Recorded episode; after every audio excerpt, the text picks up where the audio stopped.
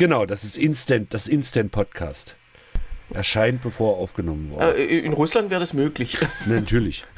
Da ist ja auch die Wahlbeteiligung höher als erwartet. Das ist schon wieder Podcast Gold hier.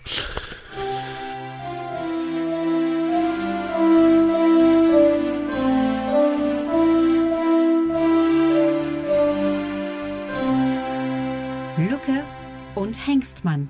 Der Podcast.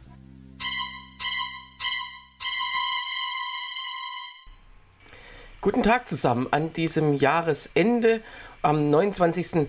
Dezember. Herzlich willkommen zu unserem Podcast Lucke und Hengstmann, dem satirischen Rückblick auf, ja, auf die Woche. Heute natürlich, wie es üblich ist, auf das gesamte Jahr 2022. Äh, wir beide begrüßen euch sehr. Das bin ich, äh, Tilman Lucke, ein äh, Kabarettist aus Berlin und jetzt habe ich es habe ich die Egal, Tradition. dann bin ich Sebastian Hengstmann, Kabarettist aus Magdeburg. Hallo, Tillmann. Hallo, Sebastian. Ja, äh, stellen wir uns äh, heute mal einfach äh, gegenseitig selber vor. Ja, So. ich habe ich hab gestern noch an dich gedacht, beziehungsweise ich hatte dich sogar Das in, tut mir sehr leid. in meinem Programm drin. Ähm, äh, ich habe ja in der Distel äh, auch einen Jahresrückblick, nämlich die äh, frisch gepresst, äh, diese Late-Night-Show, die ich mache. Und ähm, da habe ich äh, äh, zum Thema Deutsche Bahn eins unserer Videos gezeigt, das wir damals aufgenommen haben. Das war nicht von diesem Jahr. Allerdings, wenn man über die Bahn redet, kann man ja eigentlich aus jedem Jahr irgendwas nehmen. So, Und wir haben das über war das- aus unserer grandiosen Kategorie klug scheißt gut. Genau, also wer das noch sehen will, bis Silvester läuft es noch in der Distel in Berlin. Äh, Und ansonsten, ihr habt ja auch euren Monatsrückblick heute. Genau. Das ist eigentlich, ihr seid die einzigen, und das ist toll, dass ihr den Dezember würdigt als einzelnen Monat. Genau. Ja, also wir haben überlegt, Jahresrückblick zu machen, aber wir haben dann festgestellt, im Januar kommen eh keine Leute. Januar ist ja so ein toter Monat im Kabarett. Und dann haben wir gesagt, dann machen wir im Januar einen Jahresrückblick, weil das ist dann nochmal, was Leute zieht sozusagen, weil das was Neues ist, was anderes ist. Und dann haben wir gesagt, wie, wieso fangen die alle mit Anfang Dezember schon an, einen Jahresrückblick zu machen, obwohl der Dezember ja noch gar nicht rum ist. Und zweitens wird ja dann auch im Jahresrückblick darauf nicht der Dezember des Vorjahres noch mitgewürdigt. Vielleicht Genau. ist das einer der Gründe, warum, die, warum Dezember wirklich. Aber es stimmt ja auch nicht, dass im Dezember nichts passiert. Ich habe da auch auf meiner Liste gleich, da wirst du vielleicht gleich noch was zu sagen, so ein paar Sachen, die auch direkt jetzt aus dem Dezember noch sind. Genau, also die, äh, das, äh, dieser Flutschversuch im, äh, äh, nee, Putschversuch. Aber Flutschversuch gab es ja dann auch im Aquarium in Berlin. Also, hast du das? Hast du das mit drin? Das habe ich nämlich, siehst du, das habe ich gar nicht drin. Nee, ich habe es auch nicht. Deswegen habe ich jetzt ganz kurz äh, gesagt. Also wie gesagt, es ist äh, tatsächlich der Dezember aus meiner Sicht auch unterschätzter Monat. Genau. Hat ja auch 31 Tage, also ist länger als äh, die meisten oder als mehrere andere. Und ähm, deswegen finde ich gut. Und dann habt ihr aber den Januar nicht, oder was? Den, der Januar wird bei euch nicht gewürdigt. Genau, der wird nicht gewürdigt. Das ist richtig. Aber äh, doch, und zwar insofern, dass wenn wir den Jahresrückblick machen und bis dahin irgendwas passiert, was extrem unwahrscheinlich ist, weil wir am 12. Januar unsere erste, dann fließt das natürlich mit ein. Wir haben bei unseren Rückblicken, machen wir das quasi so, das ist jetzt, kann ich ein bisschen aus dem Nähkästchen plaudern, ähm, wir bereiten immer eine Dreiviertelstunde vor, so mit Content, wie das heute sozusagen heißt. Und vorbereiten ist da auch ein großes Wort.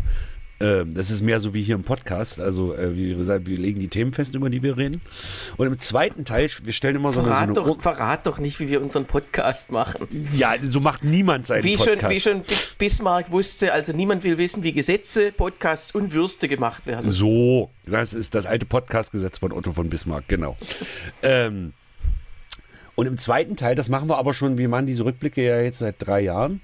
Im zweiten Teil ist es so, wir haben so eine Urne auf der Bühne stehen und das ist jetzt auch ein großes Wort, das ist ein alter Plastikblumentopf. Ähm, und da können die Leute während der Pause Zettel reinstecken mit Themen, die entweder ihrer Meinung nach noch besprochen werden müssen oder die wir vergessen haben oder äh, Fragen, die sie an uns haben oder was weiß ich. Und damit kriegst du locker einen zweiten Teil voll. Das ist super. Und es, seit wir früher haben wir immer gefragt, äh, hat, hat noch irgendwer was und da hat sich nie einer gemeldet. Aber wenn du in der Pause Zettelchen ist, manche Leute stecken da drei Zettel rein. Ja, seltsam irgendwie. Das, äh, also das habe die Erfahrung habe ich ja auch gemacht, dass man irgendwie beim Fragen muss man immer darauf gefasst sein, dass gar nichts kommt. Genau. Und äh, ja. Zettel, Zettel, Zettel. Und es hat den großen Vorteil, du kannst in die Urne vorher schon Zettel reinstecken. Die von gestern, die besonders gut ankamen, zum Beispiel. Ah, nee, ihr macht es nur einmal. Nee, Ihr- den Jahresrückblick, also den Monatsrückblick machen wir nur einmal, aber den Jahresrückblick machen wir tatsächlich viermal. Also die ganze Woche. Mhm. Ja, dann quasi. könnt ihr natürlich die gefakten Zettel, wenn die besonders gut äh, gewirkt haben, dann vom Vortag noch aufheben. Genau, das habe ich teilweise sogar gemacht, dass ich zumindest beim Monatsrückblick so, so bestimmte Themen, also die, die ich lasse ich dann drin. Ja. Nur falls nichts kommt. Das ist aber noch nie passiert. Also insofern. So, es ist nicht so, dass das heute der kürzeste Podcast wird, den wir aufnehmen. Ähm, vielleicht weisen wir gleich darauf hin, dass ähm, wir, also nächste Woche bin ich nicht da und darum werden wir diesen Podcast in zwei Teile hacken. Ja. Äh, damit wir, also weil wir ja nicht ausfallen wollen, auch Genau. wegen solcher unvorhergesehener Ereignisse wie äh, Weihnachten oder Jahreswechsel fallen wir nicht aus, So. sondern wir äh, äh, zeigen dann ab nächsten Donnerstag äh, die zweite äh, Folge und schauen mal, wo die, wo die Mitte ist. Da, das kriegen wir dann ganz Genau. gut hin. Apropos, wie war dein Weihnachten, Tillmann? Ha, ha, ha, ha, Ich ha, hatte ha. keins. Genau. Nicht mal am Baum? Ich habe doch hier draußen vom Fenster ein paar Bäume, das muss doch reichen. Ja, ja. Und du? Äh, du, toll, großartig. Also war wirklich, ich muss ja, ich liebe Weihnachten wirklich über alles, vor allem wenn man so, wenn, wenn man so Kinder hat, die einem gehören, ist es wirklich toll. Vor allem, und meine, meine Tochter ist ja jetzt in der fünften Klasse, mein Sohn kommt nächstes Jahr in die Schule. Und wenn man immer sagt, der Ferien sind mir doch egal, ich bin da erwachsen, nee, ich finde das super, weil meine Tochter jetzt auch langsam dazu neigt, bis um 10 zu pennen. Und ich ja auch frei habe äh, Ja, vormittags. ach so, stimmt, als Eltern von mittelalten Kindern ist es nicht mehr so schlimm, dass die einen dann so beschäftigen, wenn man noch nicht wach ist. Ja, und mein Sohn, wie gesagt, der kommt nächstes Jahr in die Schule. Ähm, sag mal so, der weiß, wie der Fernseher angeht. Gut. Es ist jetzt, es ist pädagogisch äußerst unwertvoll, aber leckt mich. Ach, Ich was. froh, dass ich ein bisschen schlafen Ich kann. glaube, das gehört zu jedem äh, Leben dazu, dass man sich auch diesen Trash äh, anguckt, der da in Genau. Das hat uns ja auch nicht geschadet, Thema. Na, wir hatten ja nur drei Programme. Wir hatten ja nichts im Westen Na, wir, damals. Ha, da hatten wir im Osten, da ging es uns besser. Wir hatten fünf. Ja. Also Oder, in, oder mehr. nee, fünf. Ach fünf. so. In Grenznähe fünf. Okay. Also da, wo wir gewohnt, wir hatten DDR 1, DDR 2, Ach so, dann ARD, ja. ZDF und halt NDR bei uns. Ja, Die stimmt. privaten haben wir nicht gekriegt, weil die, die sind ja damals zumindest in der Region nicht terrestrisch ausgestrahlt worden. Ja. Gut, aber wir, wir quatschen wieder viel zu viel. Äh, wir stimmt. fangen an und wir haben uns überlegt, wir werden das. Ich finde das immer lustig, Entschuldigung, ich finde immer lustig, wenn sich im Podcast dafür entschuldigt wird, dass man so viel quatscht. Als ob man ein Ziel hat. Der äh, Harry Rowold hatte mal ein Programm, wo er also Texte äh, gelesen hat von sich und das hieß äh, der Paganini der Abschweifung. Und so war das dann auch. Also die Texte bildeten einen marginalen Teil seines Programms. Das war das auch das letzte große Programm von Dieter Hildebrand, der eigentlich seiner Bücher lesen wollte. Und im Prinzip den ersten Teil des Programms in nur aktuell politisches Kabarett auf allerhöchstem Niveau machte. Immer mit dem Satz unterbrochen, ja, ja, ich lese gleich. So, ja, ja, wir fangen gleich an. Genau. Und zwar, wir, jetzt, jetzt sage ich zu, beginne ich zum dritten Mal anzusetzen. Wir fangen an und zwar, wir möchten gern alphabetisch durch das Jahr durchgehen und haben uns da, äh, ich bin gespannt, äh, was du da für Buchstaben hast. Also nicht auf die Äh, äh, Buchstaben. Wollte ich gerade sagen. Ich habe genau 26. Genau, wir, wir machen nach wie vor, auch wenn es vielleicht nächstes Jahr, nächstes Jahr wird es dann das kyrillische Alphabet, wenn uns Putin erobert hat, aber diesmal haben wir doch das lateinische. So. Oder wir Also- nehmen das Arabische. Wer weiß, ich meine, die, die Flüchtlinge kommen ja auch wieder. Genau. Ähm, also, was hast du denn bei A? Ja, da habe ich lange überlegt und dann fiel mir aber ein Afghanistan, weil das tatsächlich ein Thema ist, was 2022 zwar jetzt nicht die übergeordnete Rolle spielt, aber es ist immer noch da. Und die Taliban zum Beispiel, das war jetzt im Dezember, übrigens, um nochmal aufs Thema von vorhin zu kommen, haben jetzt Frauen verboten, studieren zu gehen. Ja, die dürfen eigentlich nichts mehr. Und meine interessanteste Meldung fand ich, die dürfen auch nicht mehr in äh, Vergnügungsparks gehen. Und da war, war mir gar nicht klar, dass es die dort gibt. Na, das nennt sich, glaube ich, äh, äh, äh, Kriegsgebiet oder so. Genau, also ähm, da dürfen sie dann auch nicht. Okay, aber Also tatsächlich. äh, äh, Afghanistan, wie sich jetzt 2022, finde ich, rausgestellt hat, als eines der, der deutlichsten Fanale des Versagens des Westens und seiner bisherigen Kriegsstrategien. Ja, also äh, Mali gibt es ja noch, aber da sagt sich die Bundesregierung ein, ein Mali ist kein Mali und da, So. bleiben, da bleiben wir jetzt einfach fürs Alibi noch drin, aber jeder weiß, es bringt auch nichts und äh, Ja, aber machen wir uns nichts vor, wenn die Amis drin geblieben wäre, wäre die Bundeswehr auch drin geblieben. Das ist ja letztendlich die Schuld von Trump. nee. Doch, weil Trump Ja, die okay. Versprechen umgesetzt hat, die alle anderen Präsidenten vor ihm versprochen, aber nie umgesetzt haben. Und Trump hat einfach die Leute aus Afghanistan wirklich Ja. abgezogen. Also das war ja zweistufig. 2014 wurden ja schon die die Kampftruppen abgezogen, wobei mir nicht klar war, was ja, wer dann, welche Truppen da noch übrig blieben, aber das war schon, also der, der offizielle äh, äh, Afghanistan-Kriegseinsatz, der war schon 14 dann äh, beendet, aber ähm, naja, letztlich haben ja diese Truppen einfach immer nur in ihren, in ihren Forts, die sie sich da aufgebaut haben, einfach auf sich selber aufgepasst. Die haben Patrouille genau. gefahren, außenrum, geguckt, ob nichts kommt, äh, kein, kein äh, Auto mit Sprengstoff beladen kommt und dann innen drin gab es Kinos und gab es, also die hatten ja alles. Da, genau. Äh, und was auch cool ist, ja, äh, Feldpost. Also wenn du mal ganz billig Briefe verschicken willst, dann ja. lass dich als Soldat ins Ausland verlegen. Und Wieso? das ist, weil das billiger ist als ein Inlandsbrief. Du darfst also Briefe nach Deutschland schicken aus Afghanistan. Mhm. Äh, äh das kostet eben weniger als 85 Cent. Ich weiß nicht, wie viel genau, aber äh, äh oder du kannst einem Kumpel, der da, äh, der da stationiert ist, jetzt in einem, was weiß ich, Kosovo oder so, kannst du äh, quasi ein Paket voller Briefe schicken, als Feldpost auch. Und der ah, ja. schickt die alle. Also wir plaudern hier ein bisschen ein paar Tri Tricks und Tipps aus für, für wir euch. Wir sind auch ein Service-Podcast, genau. Genau. So, ich hatte das, äh, bei A hatte ich den Buchstaben, also das Wort Antidiskriminierungsbeauftragte. Ah ja, sehr schön. Das ist aber ein weites Feld, Mann. Ja, äh, ist eins dieser schönen deutschen Wörter, die nie enden. Also, genau. Äh, ich glaube 100 Buchstaben oder so. Äh, äh Antidiskriminierungsbeauftragte äh, und die wurde gewählt in diesem Jahr. Ferda Ataman. Okay, hatte sich also, leider, oder kandidiert hat ja auch aus Deutschland Gerda Allmann, aber die wurde dann nicht gewählt. Ach komm. Bitte. Lach doch mal. Nein, also wir. Warte. Äh, nee, und das Ding ist, dieser Posten, den gibt es ja schon länger seit, mhm. äh, seit dem Antidiskriminierungsgesetz von 2006. Aber der war, und jetzt halte ich fest, der war seit 2018 unbesetzt, dieser Posten. Jetzt rate mal warum. Äh, weil einfach nicht mehr diskriminiert wurde. Ja, äh, und damit weiter zu beten. Nein, die, so. Lösung, die Lösung war, äh, äh, da wurde eine Dame ernannt damals, die konnte den Posten aber nicht antreten, weil eine unterlegene Bewerberin geklagt hat wegen Diskriminierung. Also der, so. Posten, der Posten funktioniert perfekt anscheinend. Das ist doch super. Und jetzt ist es, wenn ich den Namen richtig deute, eine junge Dame mit türkischem Migrationshintergrund? Ja. Okay. Und die ist jetzt antidiskriminierend. Also eine Frau, Türkin, ist ja vielleicht auch noch dick? Nee, nee, das ist sie nicht.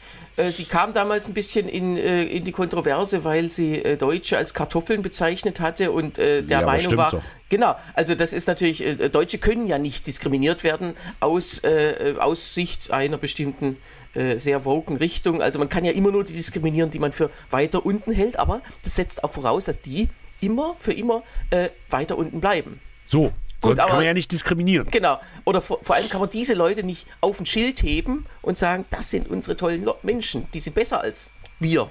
Aber wir äh, schweifen ab und wir werden uns dem B widmen und da habe ich ja, Moment, Moment, Moment, Moment. Ich finde das, also das ganze Thema Antidiskriminierung, äh, Wokeness, äh, äh, kulturelle Aneignung. Ja. Ich meine, wenn sich jemand mit Diskriminieren auskennt, dann sind es, glaube ich, wir beide. Also gerade in unserer Schulzeit, glaube ich, sind wir sehr viel diskriminiert worden, oder? Ach, bei mir hat sich im Grenzen gehalten. Ich habe andere gemobbt. Echt? Also nein. Wollte gerade sagen, so siehst du auch aus. ähm, aber äh, tatsächlich, ich hatte eine relativ gute Schulzeit, ja. Hm. Ich hab, äh, naja, ich habe mich halt mit Lehrern angelegt die ganze Zeit. Also das war für die du? kein von. Und noch schlimmer, äh, meine Mutter hat ja an derselben Schule unterrichtet und die kriegte das dann immer ab. Die hat, also die, für die war das auch scheiße, mir dann am Mittagstisch erzählen zu müssen, was sie wieder alles erfahren, also was ich quasi hm. alles am selben Tag angestellt hatte. Und äh, die meisten Lehrer, das war tatsächlich, es gab nur wenige, die uns beide da nicht in Verbindung gebracht haben, weil es einfach ja, es ist, ist ja einfach nicht ihre Schuld gewesen. Wie groß war eure Schule? Ziemlich groß, über 1000 Schüler waren wir. Ja. Aber klar, man kennt, man weiß ja, wer, wer da ist. Das ist hier der von der Frau Luck, der hat hier wieder. Ah ja. ja. Gut, du bist ja, du bist ja komplettes Lehrerkind. Ne? Beide Eltern Studienräte, ne? Ja, Oberstudienräte. Ja, komm. Na klar. Oh Gott. Auch schon zu deiner Schulzeit?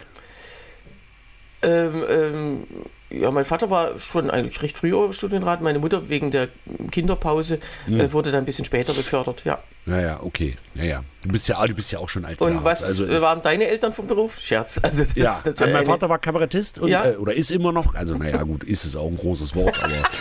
Ähm, äh, hallo Frank übrigens an dieser ja, Stelle. Ja, der hört das. Wir haben immer versucht, Spotify zu installieren, der hört das nicht. Keine Angst. Ähm, er ist jetzt 66 und völlig unbegabt technisch. Und äh, meine Mutter war Journalistin tatsächlich, mhm. ja.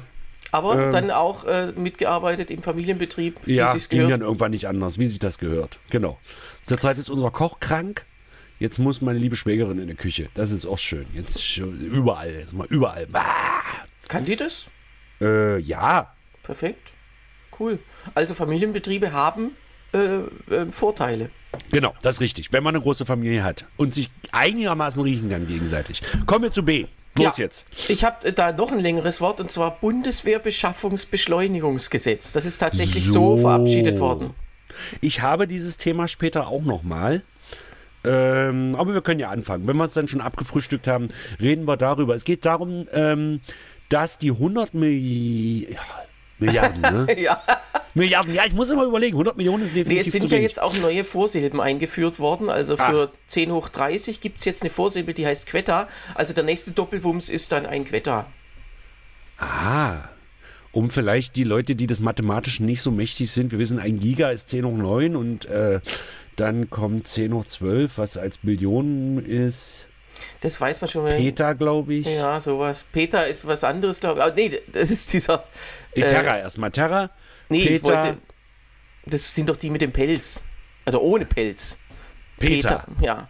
Genau, das sind Tierschutzorganisationen. Okay, es geht also darum, dass die 100 Milliarden von der Bundeswehr, das Sondervermögen des Bundes, was ja Anfang des Jahres eingeführt wird, auch das wird sich ja durch unseren Jahresrückblick logischerweise ziehen, ähm, dass die sinnvoll eingesetzt werden. Und es geht aber nicht, das sinnvoll einzusetzen, weil um einer Bundeswehr einen Löffel zu beschaffen, dauert es äh, allein zwei Jahre, um allein zu definieren, was ein Löffel ist. Genau, und bis man den dann schlussendlich bekommt, hat man ihn bereits abgegeben. So. Also das ist wirklich Wahnsinn und äh, man, äh, man merkt ja, und das angeblich ist ja vom Sondervermögen von diesen 100 Milliarden äh, noch quasi noch nichts geflossen. Logischerweise, weil es muss ja erstmal äh, überhaupt sich überlegt werden, wofür man überlegen könnte, zu beantragen, wofür man das Geld ausgeben könnte. Und anscheinend hakt es ja an der Munition. Also die, äh, die scheint da gar nicht vorgesehen zu sein. Die, ist, war, die war weder in dem Gesetz für diesen, für diesen Wumms äh, vorgesehen. Ist ja nur ein Wumms da gewesen, 100. Ähm, äh, das wäre jetzt die Vorsilbe eigentlich, die korrekte. Also die muss Doppel. jetzt. Nee, den Wumms einfach. Ach, Wumms. Also das sind 100 Milliarden und der Doppelwumms waren dann die 200, das ist ja klar. So. Nee, aber, aber tatsächlich die, ähm, die Munition und die Lambrecht hat es auch irgendwie verpennt, die Munition da reinzuschreiben. Also äh, am Ende haben wir eine perfekt ausgerüstete Bundeswehr mit super Waffen und wir können Putin damit auch bedrohen, nur er darf halt nie rausfinden, dass da gar nichts drin ist. Dass wir damit nicht schießen. So Ja. wie in das ganz vielen äh, Filmen. Aber ist das jetzt übrigens auch die persönlich, weil ich habe unter L habe ich was anderes, darum habe ich Lamprecht nicht drin. Mhm. Hast du die Lamprecht noch extra drin? Die hätte ich jetzt noch vorgesehen, aber äh, mal sehen, was uns dann noch einfällt. Ah, dann reden wir dann darüber. Ja. Äh, ja. Okay. Was hast du bei C? Ah, nee, halt, ich habe bei B Baerbock. ah, Logischerweise. ja, genau. Weil das ist ja tatsächlich, es ist, es hat ja bis jetzt wirklich nur Guido Westerwelle geschafft. Naja, und so ein bisschen Heiko Maas. Äh, im Amt des Außenministers unbeliebter zu werden, als er vorher war. Bei Heiko Maas, da war, glaube ich, da haben einige mehr erwartet. Da pass, einfach nichts passiert und dann diese Katastrophe mit dem Afghanistan-Abzug. Aber bei Annalena Baerbock ist auch wieder das Phänomen eingetreten, die Frau ist jetzt beliebter, als sie jemals war weil sie, weiß ich nicht, sich bei ihren Besuchen auf dem roten Teppich nicht übergeben hat oder so. Ich habe keine Ahnung.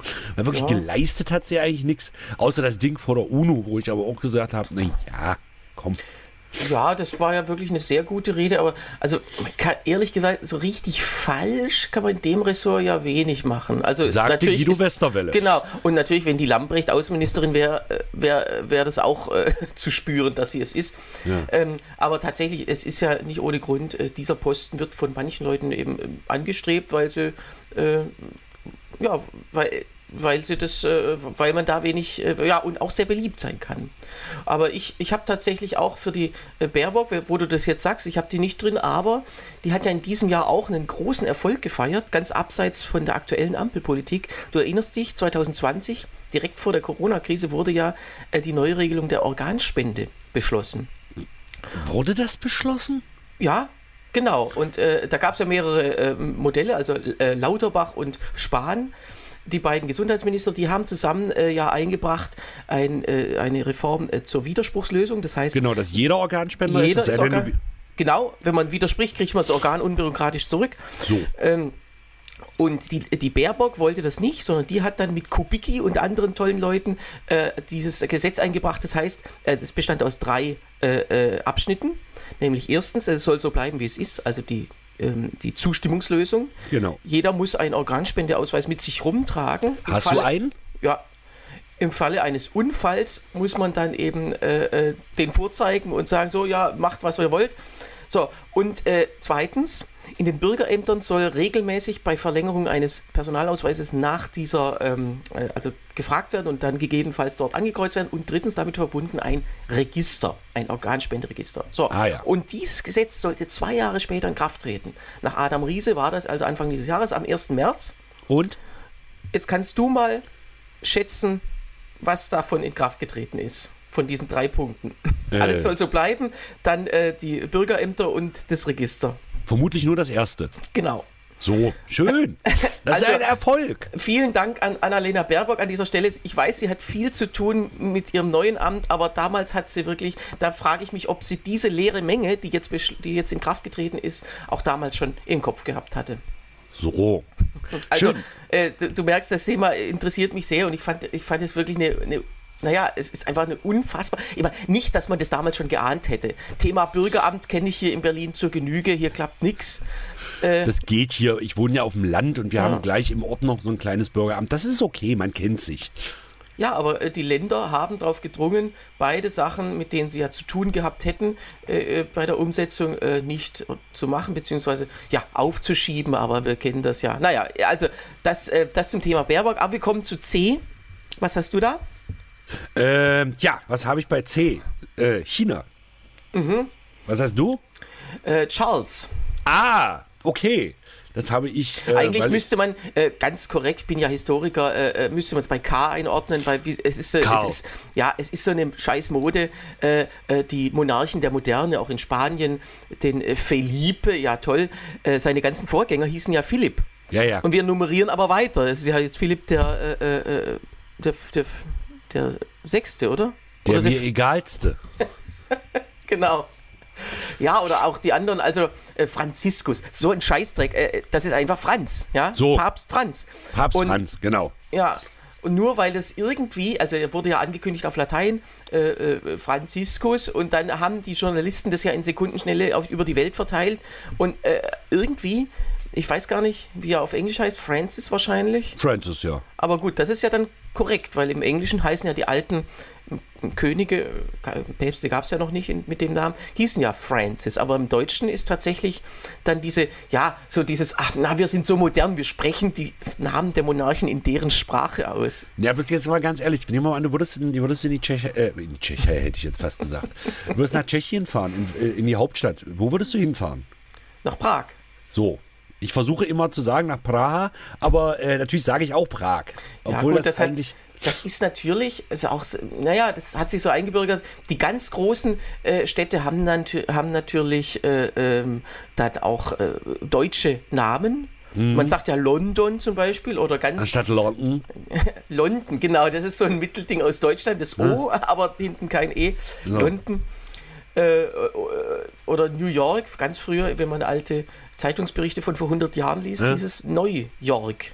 Teilweise Oh sogar in, in einem Wort geschrieben. Also das ist, ähm, das hat sich dann eben so ein. Aber kleinere Städte in der Tschechei würde man natürlich auch so nennen. Hallo.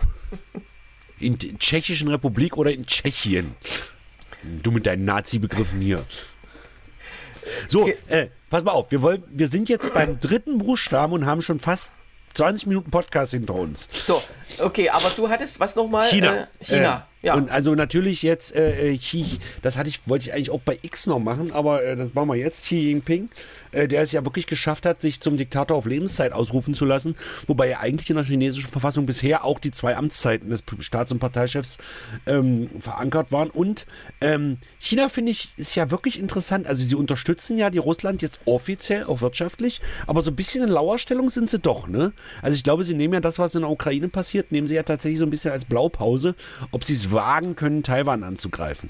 Na klar, und deswegen, äh, äh, also ha- insgeheim halten sie Putin natürlich die Daumen, aber äh, ähm, ja, sie wollen natürlich auch sich da nicht groß äh, exponieren, falls es schief geht. Was, Also wonach ich wollte ja gerade sagen, ich, ich, aussieht. Ich glaube, dass die Freundschaft zwischen Xi und äh, Putin äh, ganz schnell endet, wenn Putin am Abgrund steht.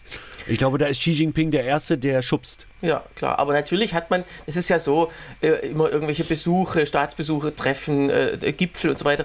Das ist so unsere Romantik, dass man solche Le toxischen Leute wie Putin nicht trefft, trifft.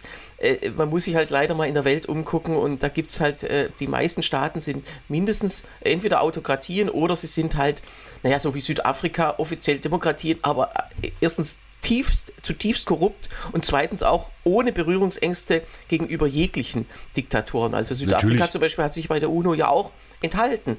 Genau. Äh, und, äh, und Indien auch. Also Indien ist nochmal ein ganz anderes Thema. Weil aber ich glaube, dass tatsächlich diese sogenannten BRICS-Staaten, äh, dass die ja nochmal so eine ganz persönliche Beziehung zueinander ja, haben. und allerdings Brasilien stand ja tatsächlich auf unserer Seite. Unter Und da war Bolsonaro. Bolsonaro noch Präsident. Genau, also da, äh, man weiß, man, es ist nicht immer alles so ganz eindeutig, aber äh, so diese tatsächlich, was wir Europäer uns immer gern wünschen, das haben wir ja nicht mal bei uns vor, in unserem eigenen Laden. Also Stichwort äh, Orban, äh, der würde ja auch am liebsten auch mal, mal wieder einfach zum Staatsbesuch nach Moskau äh, reisen.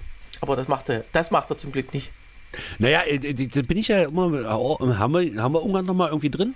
Ich nicht, nee. Ich auch nicht. Gut, dann hat man Orban. Ich glaube, dass tatsächlich das mit der Kohle langsam wirklich zieht. Ich glaube, wenn es nicht um die Kohle gehen würde, wäre Orban schon längst wieder aus der EU ausgetreten. Ja, und das ist ja wirklich ein erfreuliches Ereignis in diesem Jahr, dass es zum ersten Mal gelungen ist, Genau. tatsächlich Haushaltsgelder effektiv äh, zu sperren für, die, für Ungarn. also, das ist nicht weg. Das kriegen die Ungarn jederzeit wieder, aber die müssen erstmal ihren Laden wieder in den Griff kriegen. was aus meiner Sicht unwahrscheinlich ist, wobei da gibt es wahrscheinlich irgendwie juristischen Kniffe, dass er sagt, oh, offiziell habe ich das Geld jetzt, oder wird dann irgendwie, also äh, der hat ja auch Juristen und die wissen dann, wie man das vielleicht wieder kriegt.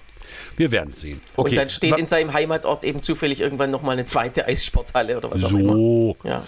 Ähm, was hattest du jetzt bei C? Äh, Charles hatte ich gehabt. Da haben wir eigentlich äh, weitgehend, wollen wir das bei E, äh, bei Elisabeth nochmal Da habe ich was anderes. Hast du Okay. Elisabeth bei E? Dann Nee, auch nicht. Okay, ich habe es bei Z, weil ich es nicht anders hin. Und zwar Sabes, Elisa. Dann reden wir da zum Schluss Dann nochmal machen wir drüber. das, das ist ja doch Ja. sehr originell. Okay, Weil dann auch das zeigt ja wieder die englische Variante. Ich hätte es jetzt bei S eingeordnet. Sabet, Elisa. ja, aber ich hatte eh nichts bei Z Okay, Und dann musste sei dir das- das gegönnt. und musste das irgendwie noch unterkriegen. Dann okay, kommen wir D. zu, zu D. Was hast du? Da habe ich Documenta. Ah, ich habe Drosten. Na klar, der hat ja jetzt aufgehört, aber hat sich nochmal zu Wort gemeldet. Genau, Äh, die Pandemie ist beendet. genau. Also, das, weil jeder sagt das, jeder.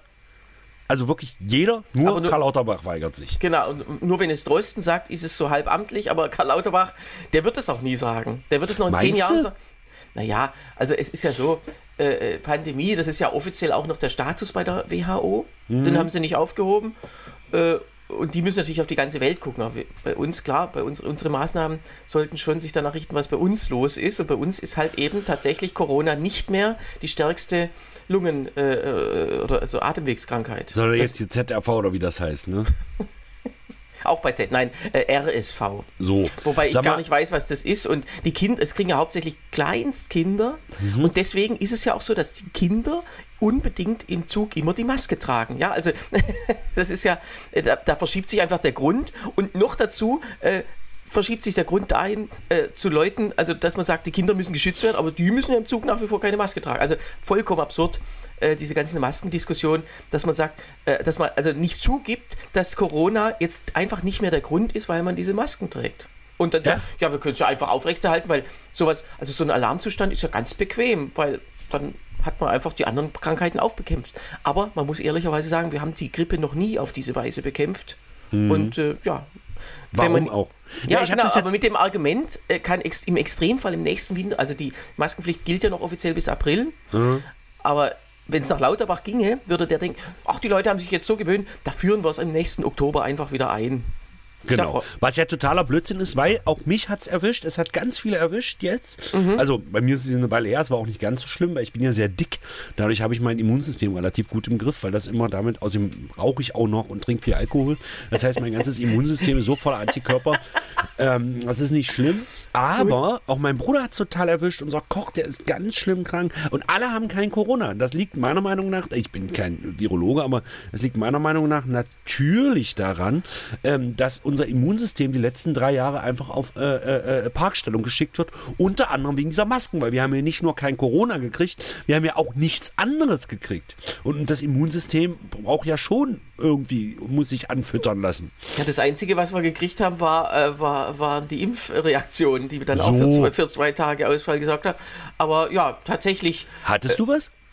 ja, das hatte ich dann doch immer sehr deutlich. Echt, ja? Aber das war irgendwie auch ein, also gerade nach der ersten und vor allem nach der zweiten Impfung war das eigentlich auch ein schönes Gefühl, da mal so flach zu legen und den Grund genau zu kennen und zu sagen, so, jetzt gehöre ich auch äh, zum, äh, bin ich auch safe sozusagen. Bist du dann auch gleich auf die Straße montags und hast dagegen demonstriert gegen deine? Ich hatte, ich hatte ganz doll Aua im Arm, da wo Oh die nein, oh nein, du konntest äh, jahrelang nicht auftreten. ja, wo, da wo die reingepiekt hatten. Das ging bis zu vier Stunden, haben mein Arm wehgetan. Ansonsten hatte ich nichts. Aber wie gesagt, Okay. mein Körper ist ja, ähm, ich glaube tatsächlich, ich habe die Impfreaktion dadurch abgeschwächt, dass ich sehr viel Alkohol getrunken habe. Ah, Ah, das apropos, mache ich beim nächsten Mal. apropos, die- was hast du? Die Cottbus-Tasse 2020. Och, Da guck, habe ich Ach, auch. Du auch, ja, jetzt Ja. gematcht. So, die blaue, ne? Das ist blau innen. Ja, und äh, das war ja, da hatten wir echt Glück damals, im Januar 2020. Das wir die noch gekriegt haben. Ja, also das hat ja stattgefunden, war auch das große Jubiläum, 25 Genau. Jahre. Genau. Und beziehungsweise 25. Mal, also 24 Jahre. 25. Und das war Glück, äh, war eine gute Entscheidung vom Andreas Gaber, von dem Festivalleiter, dass er das Festival da schon gefeiert hat. Denn Genau. Ein, naja, gut, aber wir, wir, also bei mir war die Documenta beim D. Warum eigentlich? Ach, wegen der, wegen der Nazi-Affäre mit dem Bild da. Ja, insgesamt, also ich, ich war da ehrlich gesagt noch nie. Ich würde auch nie hingehen, weil, also, ähm, Langweilig. genau. Und dieses Jahr war es ja weniger langweilig. Das hatte den Grund, weil ja ein indonesisches Künstlerkollektiv die Gesamtleitung hatte. So, erstmal muss man sagen, super gute Idee, dass man Leute da engagiert, die keinen Namen haben, also die irgendwie quasi sich auch nie als Einzelperson äußern. Das ist ja in der Kunst immer sehr gut, wenn die Verantwortung äh, da nicht ist. Und dann war deren Konzept, äh, die laden quasi Kumpel sein, befreundete Kollektive, die dann ihrerseits zweiter, zweiten Grades wieder einladen würden. Letztlich ist es wie, wenn du sagst, ich feiere bei mir zu Hause eine Party, kommt alle und ladet noch irgendwelche vertrauenswürdigen Leute ein. So, dann ist deine Bude voll und die steht hinterher nicht mehr. So Genau. war das dann eben auch in Kassel. Äh, und zufällig, es war reiner Zufall, dass kein einziges, weder israelisches noch sonst wie jüdisches Künstlerkollektiv eingeladen wurde, weil leider kannten die eben niemanden aus Indonesien und aus den befreundeten islamischen. Ja, warum auch, gell? Ja. Weil die Juden natürlich das Böse schlechthin sind. So. Und äh, da wunderte man sich noch nicht drüber, vor allem Claudia Roth und die Leiterin der Die Dokumentation. wundert sich über ja nicht mehr. Ja, und äh, am Ende wurde die eröffnet, dann hieß es, wo sind denn die Israelis und die, die Juden? Ach, die haben wir vergessen und so. Also Wahnsinn. Und dann hingen da ja lauter Kunstwerke, also erstmal dieses ganz große mit den also tollen Karikaturen, die wir schon also alle aus dem Geschichtsbuch kennen. Und äh, So mit, so mit langer Nase, langer krummer Nase. Genau, und der da- Jude, der immer Schäkel, Schäkel sagt. Ja, also wirklich realitätsgetreu ohne Ende. So. Und äh, man muss. Ähm, äh, und dann ging man so ein bisschen durch die eigene Ausstellung. Ach, da ist ja noch ein antisemitisches, da auch noch. Ach, das ist. Also, ich denke mir, wie wird der Laden organisiert? Dass da nichts bekannt ist, was diese, sage ich jetzt einfach mal, diese Arschlöcher einfach da hingehängt haben. Und es ist ja, also äh, ehrlich gesagt, ich äh, muss mir nicht angucken, was irgendwelche Kollektive da, deren, das stand im Spiegel, ganz interessant, deren äh, Konzept ist es ja, das ist irgendein Wort, also ich sage jetzt mal so, ein indonesisches Wort halt wie jedes andere. Und das steht dafür einfach, also das ist Kunst und das steht dafür einfach rumzusitzen am Lagerfeuer oder so und, und zu labern. Also ein Runde Podcast. Die haben dort äh, ihre Meinung einfach ausgekotzt und haben dafür Dokumentageld bekommen. Millionen vom Land, vom Bund und von der Stadt Kassel äh, für, ihren, für ihre kranke Fantasie, sage ich jetzt Das mal. ist auch bei den Politikers auch so. Die sitzen ja auch den ganzen Tag nur im Bundestag und dann sind die nicht mal da und kriegen da unser sauer verdientes Steuergeld für. Genau. Damit äh, schließen wir dieses Thema ab. Äh, So. Aber äh, der, die Documenta soll im nächsten Jahr einen neuen Leiter kriegen, äh, im nächsten, in fünf Jahren einen neuen Leiter, nämlich äh, Mahmoud Abbas, den Palästinenserpräsidenten. Sehr schön. Und da Der wird dann kein einziger sich- Araber da sein. Genau.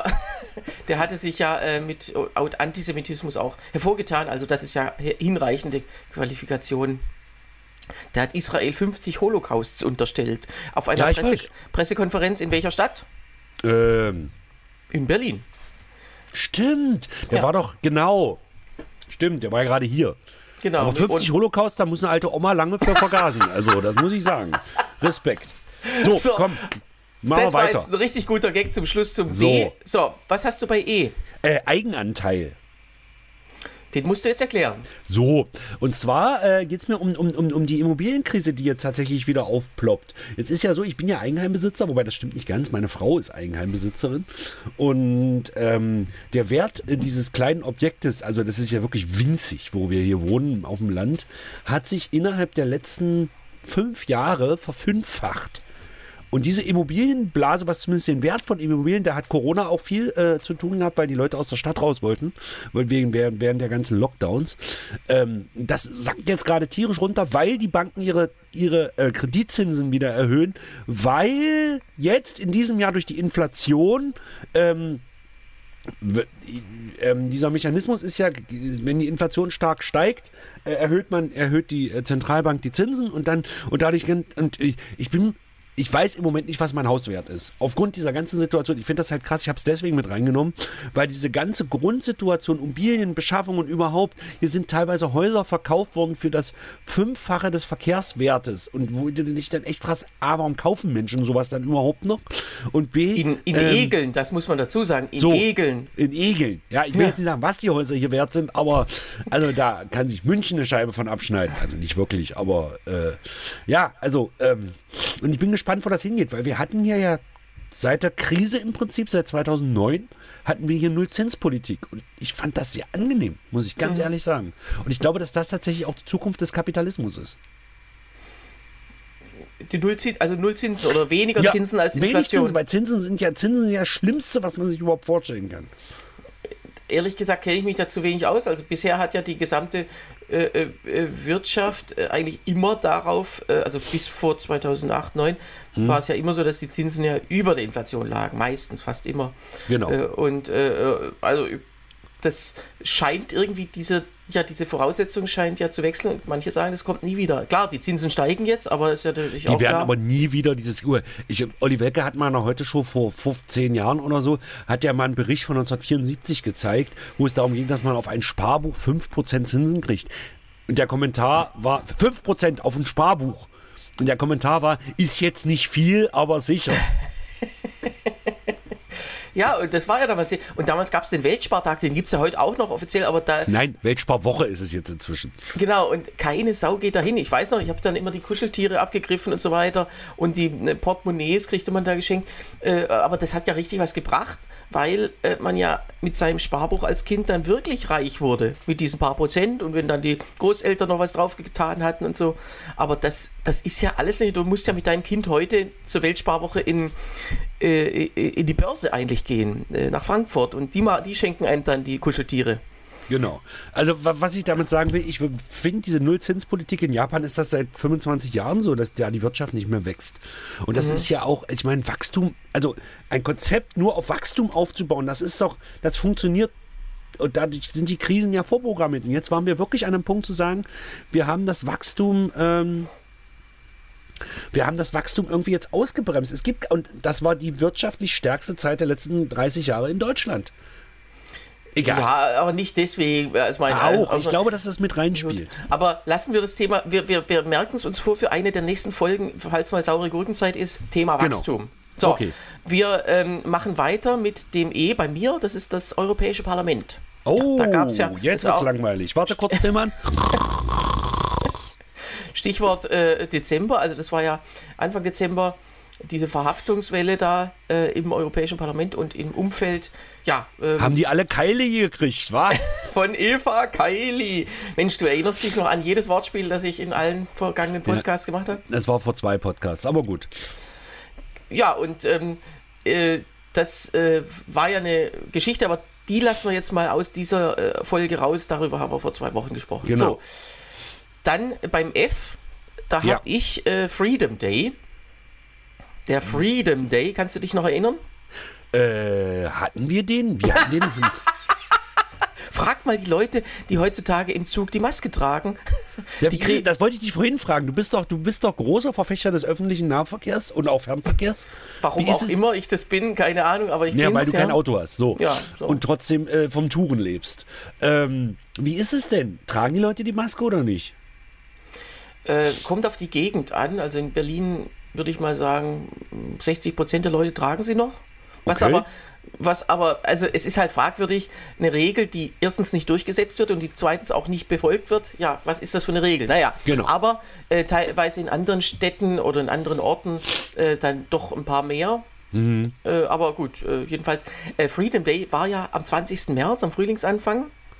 Nach dem britischen Vorbild äh, hat man gesagt, oh, unser Frühlingsanfang ist dann der Freedom Day. So, und dann wurde, dann äh, wurde eben zu, zu diesem Datum wurde das ähm, äh, Infektionsschutzgesetz geändert, äh, das also äh, den Ländern nicht mehr gestattete, außerhalb des Nahverkehrs äh, den, die Maskenpflicht zu haben. So, es gab aber im Gesetz eine Übergangsfrist, die die Länder nutzen durften für zwei Wochen.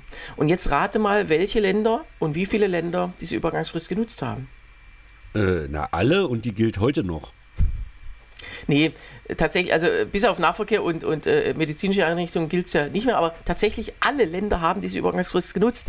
Das heißt, der Freedom Day wurde groß angekündigt. In jeder Presse stand immer, ein Teil der Bundesländer wird diese, die waren immer zu faul zu recherchieren. Äh, und dann habe ich das mal gemacht, so, ich hatte ja nichts zu tun, ähm, war ja noch inoffizieller Lockdown. Äh, dann hieß es ja, das Land nimmt die Übergangsfrist mit, das, das, das. Habe ich mal nachgezählt, waren es 16. Also bis auf Mallorca tatsächlich jedes Bundesland. So. Und äh, das heißt, am Freedom Day, an diesem 20. März, da war gar nichts. Der Tag Natürlich war der, der Olaf Scholz des Kalenders. So. Sehr schön. So, was hast du bei F? Fall, Fallpauschale. Und zwar äh, auch ein Dezemberthema, ein großes Dezemberthema, dass Karl Lauterbach tatsächlich mal über was anderes gesprochen hat als über äh, Corona, ist Krankenhaussterben. Und zwar, weil, und das ist an sich schon für mich pervers, Krankenhäuser gerade pleite gehen. Das ist wie die Stadtverwaltung geht pleite, meiner Meinung nach. Wie kann denn ein Krankenhaus pleite gehen? Das ist eine verdammte Gesundheitseinrichtung.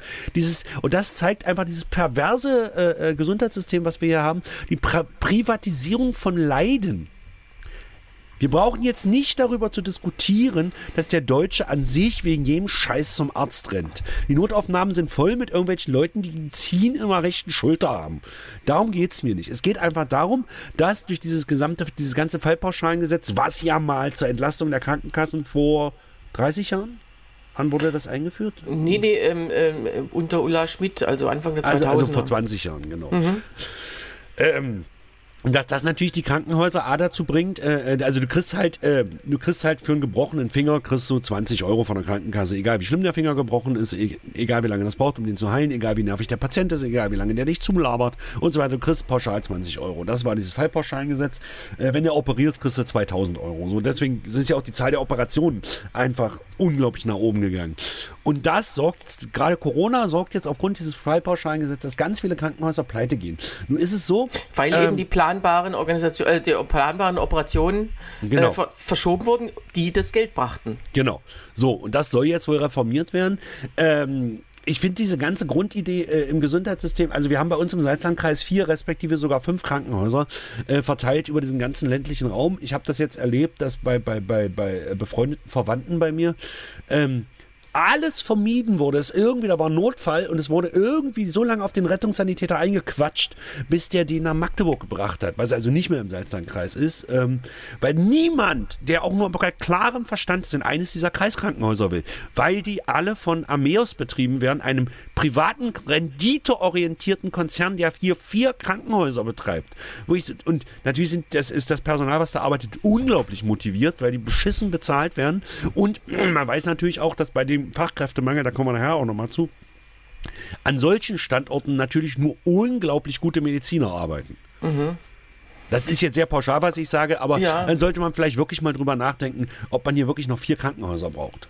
Ja, es tut mir aber leid, Karl Lauterbach hat dafür leider keine Zeit. Er muss ja wirklich die Pandemie noch aufrechterhalten. So. Also es ist wirklich, Genau. ja, es äh, ist die nächsten fünf Jahre, äh, vier, nee, oder nächsten drei Jahre wird das leider nicht angepackt werden. Naja, so, dann haben wir den Buchstaben G, Ach, du hattest jetzt bei F, was hattest du? Freedom Day, da haben wir Ach ja, stimmt, schon- genau. Genau. So, ich habe, äh, bin, was ich immer mache bei, bei, bei Jahresrückblicken, ich gucke die Todeslisten durch. Wer ist alles gestorben in diesem Jahr und was ist da relevant? Und der erste, der jetzt alphabetisch tatsächlich kommt, ist Mikhail Gorbatschow. Mit 91 Jahren, stattliches Alter, äh, ja, 91. Äh, gestorben am 30. August. Und ich finde Gorbatschow durchaus, also letztendlich ist Gorbatschow schuld an der Ukraine-Krise. Ja, also wenn, äh, wenn Brezhnev, äh, Andropov und Tschernjenko äh, äh, Nachfolger in ihrem Stil gehabt hätten bis heute, dann hätte man zwar jeden, jedes Jahr, also nach dem Rotationsprinzip, einen anderen Staatschef, weil die alle sterben und Genau. uralt sind und nicht mehr äh, schon angeschlossen an alle Maschinen. Äh, aber tatsächlich wäre die Sowjetunion vielleicht heute noch ähm, ja, weiter und ähm, dann hätte man dieses ganz, ja, dann wäre Putin Gut, dann wäre er auch inzwischen irgendwie Staatschef geworden oder, oder KGB-Chef, was auch immer. Aber tatsächlich, also ja, wenn du so, wenn du so willst, Ja, wobei eigentlich, eigentlich war es Khrushchev, weil Khrushchev hat damals äh, die Krim äh, der ukrainischen SSSR geschenkt. Also es- ich habe das ja damals schon mal in einem anderen Podcast versucht zu erklären. Das ist so, als ob man jetzt, sagen wir mal, Helgoland von, von, von Niedersachsen nach Schleswig-Holstein packt. So ungefähr war das. damals, genau, Genau. weil das ja alles Sowjetunion war. Ja. Genau. Ähm, Und ich weiß ehrlich gesagt nicht, weißt du, zu welchem Bundesland Helgoland gehört? ich würde sagen zu Niedersachsen, aber ich bin mir nicht hundertprozentig sicher. Es kann auch Schleswig-Holstein sein. Das liefern wir nachher nach. Also äh, nä- nächste Woche, übernächste Woche liefern wir es nach. Genau. Ähm, ich will ganz kurz, weil du jetzt äh, äh, Andropov und Tschernjenko, ich verwechsel die immer, äh, weil die waren ja beide irgendwie nur zwei Monate im Amt, also es waren anderthalb Jahre, glaube ich, jeder. Und das war so eine Zeit, das hat mein Vater erzählt, da war immer Staatstrauer in der DDR. Das war gerade so, als, als mein Vater 82, ja, das war wirklich, mein, mein Vater fing 82 mit seiner großen Karriere an, also hatte seinen Berufsausweis und konnte immer nicht auf Tour gehen. Brezhnev starb und es war eine große Staatstrauer angesagt und sämtliche Kulturveranstaltungen der DDR wurden abgesagt. Dann kam erst Andropov, nee, erst Tschernjenko, ich glaube, nee, doch. Erst Andropov. Also doch alphabetisch, genau. Erst Andropov, der ja übrigens schon so ein bisschen in Gorbatschow-Richtung ging. Also das war, der war so. Und dann, den hat es sehr starb, holte man dann Tschernjenko, der wieder eher so Richtung Brezhnev ging. Und ähm, das passierte alles innerhalb von drei Jahren. Das heißt, Brezhnev starb, Andropov starb, Tschernjenko. Und als Tschernjenko dann starb, das war ja irgendwie nur drei Jahre nach Brezhnev. Und da war ja schon der dritte. Da rief er dann bei der KGD Leipzig an, über die er damals, ja, findet denn die Veranstaltung ho- heute KGD Abend ist übrigens äh, nur zur Erklärung, das ist nicht die, der KGB von der DDR gewesen, sondern die, Die Konzert- und Gastspieldirektion, KGD, was äh, heute allgemein als Künstleragentur bezeichnet werden. Nee, aber äh, also sozusagen als Zwangsagentur, oder die haben ja alles gemacht, oder? Ja, wobei das Also auch liberaler war, als man tatsächlich denkt, Okay. aber im Prinzip haben die die großen Kulturveranstaltungen wurden über die Konzert- und Gastspieldirektion Ja, die. So, jeweils rief mein Vater dann an in Leipzig bei Meta Richter, äh, ob denn die Veranstaltung heute Abend nun stattfindet oder nicht. Antwort, original, und das ist heute noch ein geflügeltes Wort bei uns im Kabarett. Ja, was weiß ich, fahren Sie hin, wenn die hier egal alle sterben. so. Ja. Egal. So, was hat man? Ja, Gorbatschow. Also, äh, die größte geopolitische Katastrophe des äh, 20. Jahrhunderts war ja der Zerfall der Sowjetunion, Schuld von Michail Gorbatschow.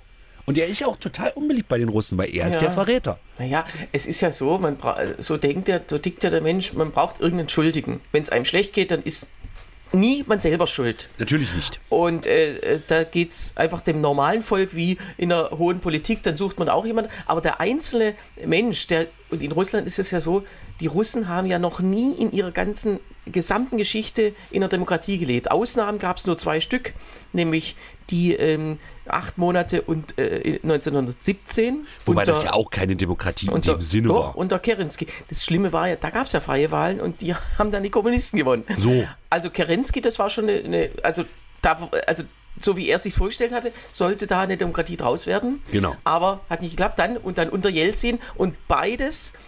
Also gut, 17 erinnert sich keiner mehr, aber Jelzin gilt ja deswegen als schlecht, weil da so viel Chaos war. Weil er natürlich auch ständig betrunken war und den Staat nicht im Griff hatte und weil sich die Oligarchen äh, damals alles genommen haben, die Genau. heute den Staat regieren. Das heißt, äh, da werden, werden einfach die falschen Schuldigen, nämlich die Demokratie, wird als Schuldige genannt äh, daran, dass die Oligar Oligarchen das Sagen haben. Das Gegenteil ist ja der Fall. Genau. Naja, okay. gut. Aber trotzdem hat Gorbatschow dafür gesorgt, dass wir heute hier bei einem Podcast aufnehmen können, weil wenn Gorbatschow nicht gewesen wäre, könnten wir den Podcast vielleicht aufnehmen, aber es wäre zumindest, was mich betrifft, wahrscheinlich nicht legal.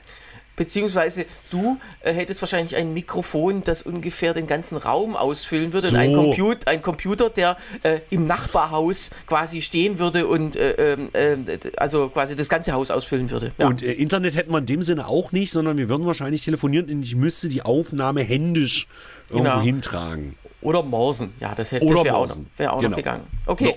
ich hatte bei G ähm, das, äh, den Giro d'Italia, da gab es eine schöne, also diese Italien. Äh, Also quasi die Tour de. France in Italien. Ja, genau.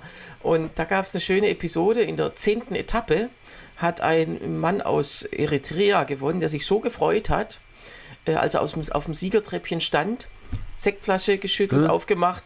Wo ging der Korken hin? Ins Auge. Ja. Aua. Und Auge weg? Nö, aber tatsächlich musste er dann aussteigen und hat jetzt quasi. Konnte nicht weiterfahren. Nee, leider nicht. Oh. Also, ja, Augen auf. Und, ähm, und er konnte dann leider nur noch im Fernsehen zugucken. Und jetzt frage ich dich, auf welchem Sender? Ich gebe dir ein kleines visuelles Ja, Zeichen. Tillmann äh, äh, äh, hält eine virtuelle Pistole an seine Nase. Nein, er hält sich natürlich das linke Auge zu. Also auf, dem ZDF. Z, auf ihrem ZDF, meine sehr verehrten Damen und Herren. Was historisch nicht korrekt ist, denn das hat es ja nicht ausgestrahlt. Oder strahlt ja, niemand aus in Deutschland, Ja. aber äh, war jetzt ein Gag. So, wir kommen zum Thema H. Ja. Und da Oh. habe ich äh, Helene Fischer Konzert. Ach so. Das war in München, also nicht, dass ich da gewesen wäre, aber da gab es großen Zoff, weil das Schweinefleisch im VIP-Bereich ausging. Und das geht gar nicht. Also da. ja, Ich muss mal sagen, ich war von Helene Fischer, also, ja, pass auf, ähm, das ist so, ähm, du, äh, ähm, halt, wir haben ja Feedback bekommen und das passt jetzt gerade sehr gut. Und zwar schrieb uns der Harald über unsere Kommentarfunktion auf der Webseite luke.hengstmanns.de, schrieb uns der liebe Harald, der uns beiden sehr gut bekannt ist, wenn ihr mal Comedian oder Kabarettist werden wollt äh, und dafür sorgen wollt, dass viel gelacht wird bei euch im Programm. Sorgt dafür, dass euch Harald Uschmann besucht, weil der hat eine so unverkennbare Lache, der steckt alle mit an. Und Harald hat den großen Vorteil, Harald lacht immer. und jeder unserer Zuschauer kennt den. So. Zumindest, wenn wir das jetzt so erzählt haben. So. Genau. Jeder weiß, wer Harald ist. Und Grüße an Harald, mit dem waren wir ja auch mal zusammen Ja, in Berlin Gruß. tatsächlich. Äh, äh, im Tippi im Kanzleramt. Und Harald schrieb, äh, dass Tillmann mir mal bitte den Unterschied zwischen Sch äh, Steinbrück und Steinmeier erklären soll. Äh, nun muss ich dazu sagen, ich bin ja Genosse tatsächlich, ich bin ja Mitglied der Sozialdemokratischen Partei Deutschlands, weil ich äh, finde, dass man Mitglied einer Partei sein sollte. Und dann habe ich mir die Partei ausgesucht, die, die mit Politik am wenigsten am Hut hat. Und das ist natürlich die SPD. Und ähm, warum sagt der zu mir, du sollst mir den Unterschied zwischen Steinbrück und Steinmeier erklären? Weil nämlich unser lieber Tillmann, und jetzt können alle, ich glaube, er ist auf Amazon Prime verfügbar, den Stromberg-Film sich angucken. Und am Ende des Stromberg-Films kommt tatsächlich unser Tillmann Lucke vor, wie er nämlich dem damaligen noch Fraktionsvorsitzenden war das, ne? Richtig. Der SPD-Bundesfraktion, Frank-Walter Steinmeier, im Willy Brandt-Haus. war das im Willy Brandt-Haus? Ja, war, Ja. war wirklich original im Willy Brandt-Haus. Ja. Äh, äh, äh, einfach, also es ging darum, der Nee, du Stromberg wird bei Stromberg, sich, genau, Nein, genau. Also der, der wird bei sich gefeuert und ich spielte den SPD-Referenten oder was. du bist also aber einen nicht mal im Abspann erwähnt, ne? Nee, nee, nee, das war über eine Komparsenagentur. Und äh, genau, also ich sage eben, ja, willkommen, Sie können für uns arbeiten und so. Und das war damals ja auch, passte ja, weil, weil so, ich meine, wenn Stromberg irgendwas anfasste, dann ging es ja schief und bei der Genau. SPD äh, war man da an der richtigen Adresse. Ja, und dann war das, äh, ähm, also lief halt im Film dann zufällig der damalige Fraktionschef Steinmeier über den Flur und, Und äh, sagt, na, Stromberg, alte Sülze oder sowas hat er ja gesagt, ne? ja, es äh, hat ihm quasi Mut zugesprochen.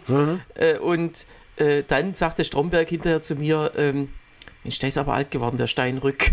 Ja. Du sagtest Steinmeier. Ja, genau. So, also, Also, das ist den der legendäre Dialog. Äh, und der ist tatsächlich, also der war nicht geskriptet. Ähm, der Film war nicht, da gab es kein, also gab natürlich ein Drehbuch mit Plot, aber die einzelnen Dialoge haben wir uns dann da, oder hat, haben sie, hat sich die, die Filmcrew dann ähm, live überlegt oder natürlich mehrere Takes, aber diesen Dialog haben wir dann quasi entwickelt, äh, äh, ja, über diesen Steinrück. Er hat sogar Steinrück gesagt. Genau. Ah, okay. Das habe ich gar nicht mitgekriegt. Das ist eigentlich noch, ein, noch, äh, noch eine Stufe über Steinbrück, muss man sagen. Okay. Super. Gut, So, aber und jetzt haben wir das warum- erklärt. Warum spreche ich das an? Das heißt, du kennst die Welt des Glamours. Du warst bei einer Ja. internationalen Filmproduktion, warst du am Set. Und Ja. was gab es da zu essen? Stimmt, das hatte ich dir auch mal erzählt. Ja. Äh, der äh, Christoph Maria Herbst ist ja militanter Veganer. Und wenn da wir militant sagen, dann meinen wir militant. Genau, also die gesamte, das gesamte Catering. Also es war, die Qualität war gut, äh, aber es war halt vegan für alle. Mhm. äh, das war sicher nicht billig und äh, ich kann mich auch nicht mehr, es ist ja nun fast zehn Jahre her, aber ähm, ja, äh, seitdem habe ich irgendwie nichts Veganes mehr angerührt. So, und damit wollte ich jetzt sagen, und dann wird sich bei einem Helene Fischer-Konzert im VIP-Bereich darüber aufgeregt, dass es kein Schweinefleisch gibt. So, äh, ach so, ich dachte, gut, wir, reden jetzt nicht mehr über das Fischerkonzert, das war es eigentlich auch schon. Nein, deswegen kam ich darauf. Ja, Verstehst ich du? dachte, du hättest Harald als Haar auch eingetragen. Nein, nein, nein, nein, nein, nein. Da hab, bei Haha habe ich was anderes, nämlich Habeck. Ich möchte aber ganz kurz mal was zu Helene Fischer sagen, weil ich finde, als es da losging mit dieser Flüchtlingskrise, war ja der allererste, der sich äußerte, war ja Roland Kaiser tatsächlich, ja, wo sich ja da damals noch, ähm, wie heißt sie denn hier, die mit den hohen Augenbrauen von von von von Pegida. Diese zweite, Ertel, glaube ich, mit Nachnamen. Äh, Örtel, Örtel. Örtel, Örtel, genau. Wo ich immer sage, die hochgeschminkten Augenbrauen, Vorsicht vor Örtel, niemand ist dauerhaft erstaunt.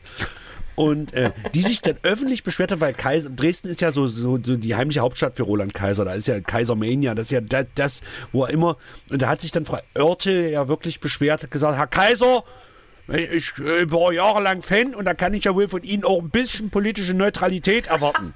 ja, und wissen ja alle, also ich weiß ja auch, ich darf ja Roland sagen, er ist ja auch Genosse. Aha, stimmt. Und ähm, das, der war der Erste, der sich politisch in dieser Flüchtlingskrise äußert und sagt, Leute, diese ganzen Arschlöcher von Pegida, die können mich mal. Ich finde das ganz schlimm. Und äh, da ging so dieser, dieser Druck durch die Schlagerszene, dass er, ja, Kaiser hat sich geäußert, aber von den anderen äußert sich keiner. Und Helene Fischer war tatsächlich die Erste, es haben sich dann noch ein paar andere geäußert zu dem Thema, aber Helene Fischer war abgesehen von Roland Kaiser wirklich von diesen, sage ich mal, Schablonen, sage ich jetzt mal ganz vorsichtig. Äh, Wen das interessiert, der kann bei H2 Soma unsere Schla Schlager-Special-Folge hören, da reden wir da auch nochmal drüber, aber das ist jetzt auch schon zwei Jahre her. Ähm, die sich auch positiv, also positiv, also vernünftig, sage ich jetzt mal, äußerte. Insofern. Ja, aber ganz, äh, ganz äh, sozusagen ganz ähm, äh, pauschal. Also liebt Ja, euch oder aber irgendwas. für, für einen Schlagersänger, der ja wirklich versucht, Ja. alles Politische zu vermeiden, um sich ja nicht angreifbar zu machen, Ja. fand ich das schon beeindruckend. Genau, also das. Äh, ich weiß nicht, ob sie jetzt was zum Ukraine-Krieg gesagt hat. Wahrscheinlich auch liebt euch. Ja, kann man natürlich. Frieden oder Frieden oder so. Ja, Frieden will Ja. auch Putin. Also das heißt, äh, die macht sich doch immer sehr einfach, aber tatsächlich, es ist einfach, es geht ums Geld. Und Ja, da darf man diese große Bevölkerungsgruppe nicht verlieren. Das muss man leider sagen. Ja, es ist nun mal so, gerade als Und- Schlager. Ja, äh, klar. Also Roland Kaiser, der, ich meine, der, der wird. Der ist äh, durch, das ist egal. Das nee, ist so, und der ist auch, der ist auch, der kann sich tatsächlich auch leisten. Ja. Der hat sicher nicht allzu viele Leute verloren durch Pegida, weil ähm, äh, ja, weil er eben doch äh, so einen Stand hatte. Ja, genau. Aber klar, Neutralität heißt natürlich für, für Pegida, ähm, dass er was gegen Flüchtlinge hätte sagen müssen. genau, natürlich. Also das ist neutral, ja. Genau. So, Ähm. wir, äh, wir müssen mal weitermachen. Ja, auf jeden Fall. Also Habeck, ich habe dazu Ach so, ich, find- ich hatte H wegen Habeck einfach weil es auch so nah lag. Ja. Und er hat natürlich genau finde ich den gegenteiligen Kurs von Annalena Baerbock eingenommen hat, ja, das muss man ja sagen. Der ist ja im Amt des Wirtschafts- und Energieminister tatsächlich in der Beliebtheit ganz weit nach unten gegangen, obwohl ich es auch nicht unrespektabel finde, was er gemacht hat. Er ist nach Katar gefahren und hat da geweint. Und das finde ich gut. Ja, er weiß, dass er moralische Scheiße baut, aber die Sachzwänge ist nun mal nicht anders Hat zulassen. er echt geweint? Naja, bei Habeck hat man immer das Gefühl, dass der gleich anfängt zu heulen. Stimmt, der Ja, ich weiß auch nicht, was ich hier mache in Katar. Das tut mir alles so leid. Aber was Ja. soll ich machen hier? Aber im Grunde ist der ja wie wir, also er überlegt sich ja in dem Moment, wo er anfängt zu reden, was er jetzt in der nächsten Stunde sagen wird. Und dann Genau. Er ist ja also Autor. Der lebende Podcast eigentlich. Genau. Ja. So, wir machen I und dann schlage ich vor, dass wir aus zwei Folgen äh, drei machen. Bist du da einverstanden? ja, dann haben wir auch das große Dann haben Problem. wir neun Buchstaben hinter uns, ist ziemlich genau ein Drittel. Also I, was, äh, da habe ich, nee, sag du mal zuerst. ich habe Ivana Trump, weil die habe ich auch auf der Todesliste gefunden. Da geht es mir aber nicht um Ivana Trump selber, logischerweise. Natürlich, das ist nur ein Hilfsmittel. Genau. Und zwar, jetzt wirst du uns verraten, um wen es tatsächlich geht. Na, Donald Trump, Ach logischerweise. so, okay. Ach so, das war ein Scherz. Na gut. Also, da reden wir gleich drüber, genau. Also, I I Ivana Trump ist gestorben am 14.07. Das war die erste Frau von Donald Trump. Also, nicht die, war es die erste? Ich weiß es gar nicht. Ja, es war die erste. Genau. Dazwischen äh, kam dann noch eine und dann Melania. Genau. Und äh, die, die, die Mutter von Ivanka, also seiner Tochter, die sich ja jetzt inzwischen auch von ihm distanziert hat. Und äh, was im Jahr 2022 natürlich äh, bezeichnend war, da haben wir auch im Podcast äh, schon drüber gesprochen, das war in unserem ersten, der Niedergang von Donald Trump. Es ist, riecht stark nach Niedergang. Ähm, ich glaube nicht. Also wenn man sich diese Berichte anhört, wie der da irgendwie, der macht ja jeden Tag irgendeine Rallye, wie es mhm. da heißt, also irgendeine Wahlkampfversammlung. Der machte, also der hat ja am ersten Amtstag von, äh, von Joe Biden oder äh, sozusagen recht bald danach schon wieder angefangen, Wahlkampf-Rallies zu machen. Anscheinend kriegt er so viel Spenden, dass er sich das immer leisten kann, überall diese Veranstaltungen. Und, äh, äh und wenn man diese Leute sieht, die sind so fanatisch und die, die da gibt es jetzt zwar dann diesen anderen Ron DeSantis, sein Konkurrent mhm. auf republikanischer Seite, aber äh, der ist ja nicht so ein Superstar wie Trump und vor allem nicht so ein Heiliger wie Trump. Ja, der aber solange ja, er antritt, nimmt der Trump auf jeden Fall innerhalb der, Demo, äh, innerhalb der Republikaner Stimmen weg. Ja, aber, und, das, aber das ist ja immer so gewesen bei den USA, in den USA. Äh, äh, vor den Vorwahlen gibt es immer mehrere Kandidaten. Also zumindest von der Partei, die gerade nicht den Amtsinhaber stellt, der, falls er äh, wieder antritt. Ähm, das, da, da, war, das war noch nie anders und deswegen ähm, äh, man wird die Vorwahlen abwarten, da wird es vielleicht auch Überraschungen geben, da kommt vielleicht noch ein dritter Kandidat, der mal irgendwie Iowa gewinnt oder was auch immer. Mhm. Aber äh, die besseren Karten aus meiner Sicht hat immer noch Donald Trump. Als zumindest als, äh, ja, und vor allem, weil die Republikaner ja auch aufpassen müssen, wenn sie Trump nicht, also wenn Trump die Vorwahl nicht gewinnt, ich weiß nicht, inwieweit man das beeinflussen kann, dann wird Trump auf jeden Fall antreten und seine eigene Partei gründen oder als unabhängiger Kandidat und dann werden also das wäre natürlich im Sinne der Demokratie zu wünschen. Ja. Weil, weil dann natürlich das rechte Lager, weil dann sich das rechte Lager so aufsplitten wird, dass die Demokraten quasi, ähm, dann können die Besenstiel aufstellen. Ja. Was sie ja auch tun werden. So. Na, weiß ich nicht. Äh, ganz kurz, ich habe ja, Kamala Harris hast du ja vermutlich, ich habe da gestern einen Bericht drüber gehört, das war ja eigentlich die Zukunftshoffnung der Demokraten. Sie wird ja vermutlich, also war ja immer eigentlich der inoffizielle Plan, das wurde ja auch immer so kolportiert, Biden macht das jetzt noch und aber bei der nächsten Wahl tritt halt Kamala Harris an. Aber das wird ja vermutlich nicht passieren. Selbst wenn mhm. Biden nicht nochmal selbst antritt. Gestern hat er ja gesagt, äh, im Frühjahr kommt die Entscheidung raus, ob er jetzt nochmal antritt. Dann wäre er über 80. Ja. Also ich, äh, ich halte es für wahrscheinlich, dass er nochmal antritt. Ich aber, auch inzwischen. Ähm, tatsächlich bin ich da auch anderer Meinung äh, äh, als du. Ich würde sagen, sie hat auch trotzdem die besten Karten, trotz aller Kritik. Es scheint ja nicht so viel zu funktionieren bei ihr im Haus. Genau. Ähm, äh, aber das ist letztlich auch scheißegal, weil sie Vizepräsidentin ist. Das ist ja, sie ist, sie macht ja nichts. Sie vertritt ihren Chef, äh, sie fährt manchmal dann eben auch zu irgendwelchen äh, äh Auswärtsbesuchen und so weiter. Sie leitet den Senat, das macht sie wohl recht gut.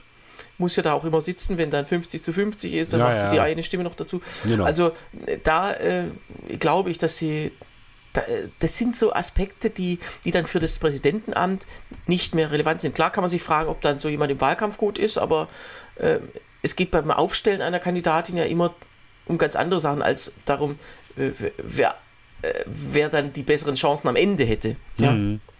Und aber in diesem Zusammenhang sei sehr empfohlen die Serie Wieb äh, aus Amerika, die sich mit einer inkompetenten Vizepräsidentin befasst. Die ist wirklich bevor, inkompetent, ja? Ja, also die hat ein tolles Team, das auch also ihr ebenbürtig ist, tolle Charaktere, äh, VEEP geschrieben, weil das das amerikanische Kurzwort für VP, Vizepräsident ist.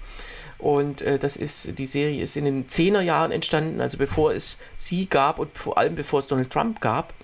Wahnsinn, äh, äh eine der allerbesten Comedy-Serien der Weltgeschichte. Ist in Deutschland nicht so richtig aufgefallen, genau wie West Wing, weil es natürlich das deutsche Publikum eher nicht interessiert und viele da wahrscheinlich ja. auch nicht mitkommen. Aber also tatsächlich, mein, ja, tatsächlich ich meine, die amerikanische. In, die, in, Entschuldigung, mach du. Die amerikanische Politik wird da eben doch sehr gut erklärt. Also man lernt auch eine Menge. Ja, so. genau. Äh, wie The West Wing zum Beispiel, das ist auch auf Deutsch synchronisiert worden, ist aber, glaube ich, nachts im Nachtprogramm hinter den Holzscheiten gelaufen oder so. Aber selbst eine Serie wie Eichwald MDB zum Beispiel, die ich ja. auch nicht gesehen habe, die aber gar nicht so schlecht gewesen sein soll. Ja, durchaus. Ja. Aber auch da, da gab es zwei Staffeln bisher. Erste ist natürlich perfekt, die zweite kackt so ein kleines bisschen ab, aber super gespielt von Bernhard Schütz. Äh, ja. äh, Hast du die Innenministerkonferenz gesehen, weil er da ja auch mitspielt äh, von Böhmermann? Ja, ja.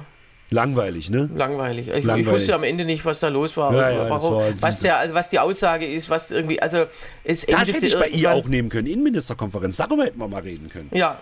Aber, Aber egal. Äh, wir reden jetzt über die Impfpflicht und allerdings nur sehr kurz. Die ist ja äh, eigentlich der große Fail der Regierung gewesen in diesem Jahr. Sag mal, ich habe das jetzt auch nicht so richtig mehr mitgekriegt. Die Impfpflicht im Gesundheitswesen ist doch jetzt irgendwie dann doch nicht. Oder doch, sie läuft jetzt, sie läuft jetzt aus am 31. Dezember. Und Das jetzt können die beendet. ganzen, die gekündigt wurden, können jetzt wieder anfangen zu Ja, arbeiten. also die ganzen zwei, drei Leute, die wirklich effektiv gekündigt wurden, die können jetzt wieder anfangen. Es Genau. sei denn, äh, also ich weiß nicht, wenn ich so ein Krankenhaus leiten würde, würde ich mir echt überlegen, ob ich trotz Personalmangel solche Arschlöcher noch weiter beschäftige. Aber gut, lassen wir das mal ähm, beiseite. Wir, wir, die Impfpflicht für alle ist ja jedenfalls im April gescheitert. genau. Wa- An warum? der FDP. Und das ist, ja, also, ähm, das ist an allen eigentlich, und das ist jetzt das Absurde.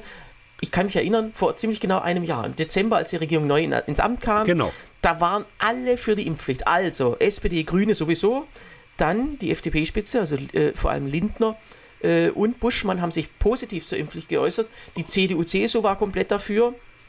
Dagegen Mehr- war nur die Linke und äh, die ja, AfD. also die, in der Linkspartei das, eine Minderheit war auch dafür, aber tatsächlich nur eine Minderheit. In der AfD alle dagegen. Aber tatsächlich riesige Mehrheit im Bundestag. So, So. jetzt hat Scholz gesagt, äh, wir führen die ein, auf jeden Fall. Ich bin total dafür. Aber äh, erstens machen wir nicht aus der Regierung einen Entwurf, weil die Warum FDP. eigentlich nicht? Naja, ähm, es ist ja äh, Brauch, dass man nichts gegen einen der Koalitionspartner beschließt. Und die Ja. FDP war nicht mit vollem Herzen dafür.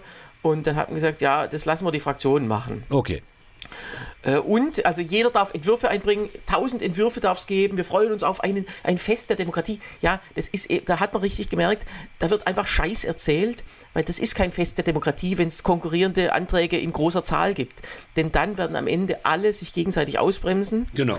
Und am Ende blieben ja zwei Anträge übrig. Einer für die allgemeine Impfpflicht, die, die hatten, nach, äh, hatten auch mm, die meisten Unterstützer aus, aus den Fraktionen von SPD und Grünen.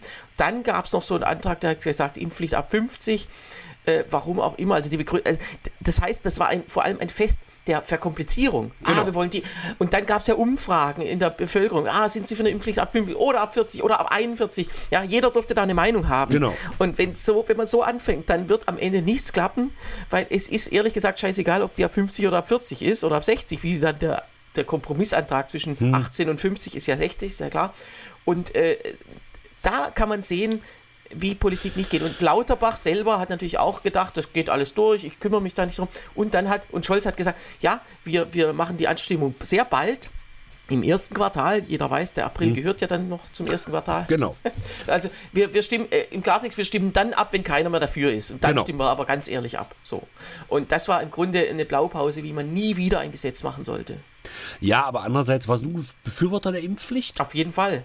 Wir, wir sehen ja jetzt, also äh, das ist ja jetzt der Winter wieder und Corona ist immer noch relevant. Und das wäre es viel weniger gewesen, wenn man diese paar Leute, also diese paar Millionen Leute, die dann noch nicht geimpft sind, ob die dann tatsächlich geimpft worden Wollte ich wären. sagen, oder die wären da eh nicht geimpft worden. Naja, doch. Es, also, das, man weiß es nicht, aber äh, ähm, Umfragen haben gezeigt, dass äh, dann, wenn eine Pflicht eingeführt wird, dass dann manche das einfach machen, weil es sich so gehört. Aber wenn es freiwillig ist, dann machen sie es extra nicht. Natürlich Ah, hätte ja. man gesagt, äh, Bußgeld oder auch äh, gefälschte Impfausweise. Das ist auch ein großes Thema, äh, dass sowas überhaupt möglich ist im 21. Jahrhundert, einfach diesen, ähm, diesen Aufkleber sich in so ein gelbes Heft zu kleben und dann zu sagen, ich bin ja offiz dass es kein Impfregister gibt. Das war ja auch so, oh, wir wollen eine Impfpflicht, aber kein Impfregister wegen Datenschutz. Ja, Genau. also ehrlich gesagt, ganz versöhnlich zum Schluss dieser, dieser ersten Folge des Rückblicks, ähm, wenn die Impfpflicht eingeführt worden wäre, ganz ehrlich, die hätte eben in Deutschland auch nicht funktioniert. Genau. So. So. wir es nicht hätten umsetzen können, vor lauter Ja. Bürokratie. Also es wären wahrscheinlich äh, dann erst viele geimpft worden, wenn sie schon tot gewesen wären. Ja, aber dann hätte man sich dann ja äh, trotzdem noch drüber freuen können. So, wir beenden diese erste von drei Folgen ja, ich weiß nicht, vielleicht schaffen wir es auch in zwei. Mal gucken. Wir werden Ja, es. ja. Äh, ich wette mit dir dagegen. Aber ähm, wir hören uns dann nächste Woche wieder. Und zwar, das ist der 5. Januar. Ähm, dann kommt die Folge 2 raus, die wir jetzt gleich wei weiter aufzeichnen. Wir werden also nicht auf aktuelle Ereignisse des Januars eingehen. Und dann wünschen wir euch einen tollen Jahreswe Jahreswechsel. Lasst es euch gut gehen. Und ja, vielen Dank, Sebastian. Ja, vielen Dank, Tillmann. Auch dir einen guten Rutsch, wie man so schön sagt. Wobei das ja jetzt Blödsinn uns ist, das gegenseitig zu wünschen, weil totale Transparenz. Hast ja schon gesagt, wir nehmen gleich weiter auf. Aber ich wünsche allen draußen einen guten Rutsch, schönen Jahreswechsel. Wir hören uns im neuen Jahr wieder. Tschüss. Tschüss. Achso, und wenn man uns schreiben will, äh, bis, also bringt ah. ja nichts. Ne, bringt ja nichts, weil äh, können wir ja nicht beantworten bis zur nächsten Folge. Sagen wir am Ende. Doch, doch, erwähnt es ruhig. Na gut, dann alles unter äh, lucke.hengstmanns per E-Mail oder auf unserer Homepage lucke.hengstmanns.de. Darauf kann man unter den Folgen kommentieren, das der Harald gemacht hat. Oder ihr könnt per WhatsApp schreiben an 0391 40 52 40. Und wir beantworten auch wirklich alles, das ist versprochen. Ja, aber es kommt ja eh nichts. So. Ja. Bis denn. Tschüss. Tschüss.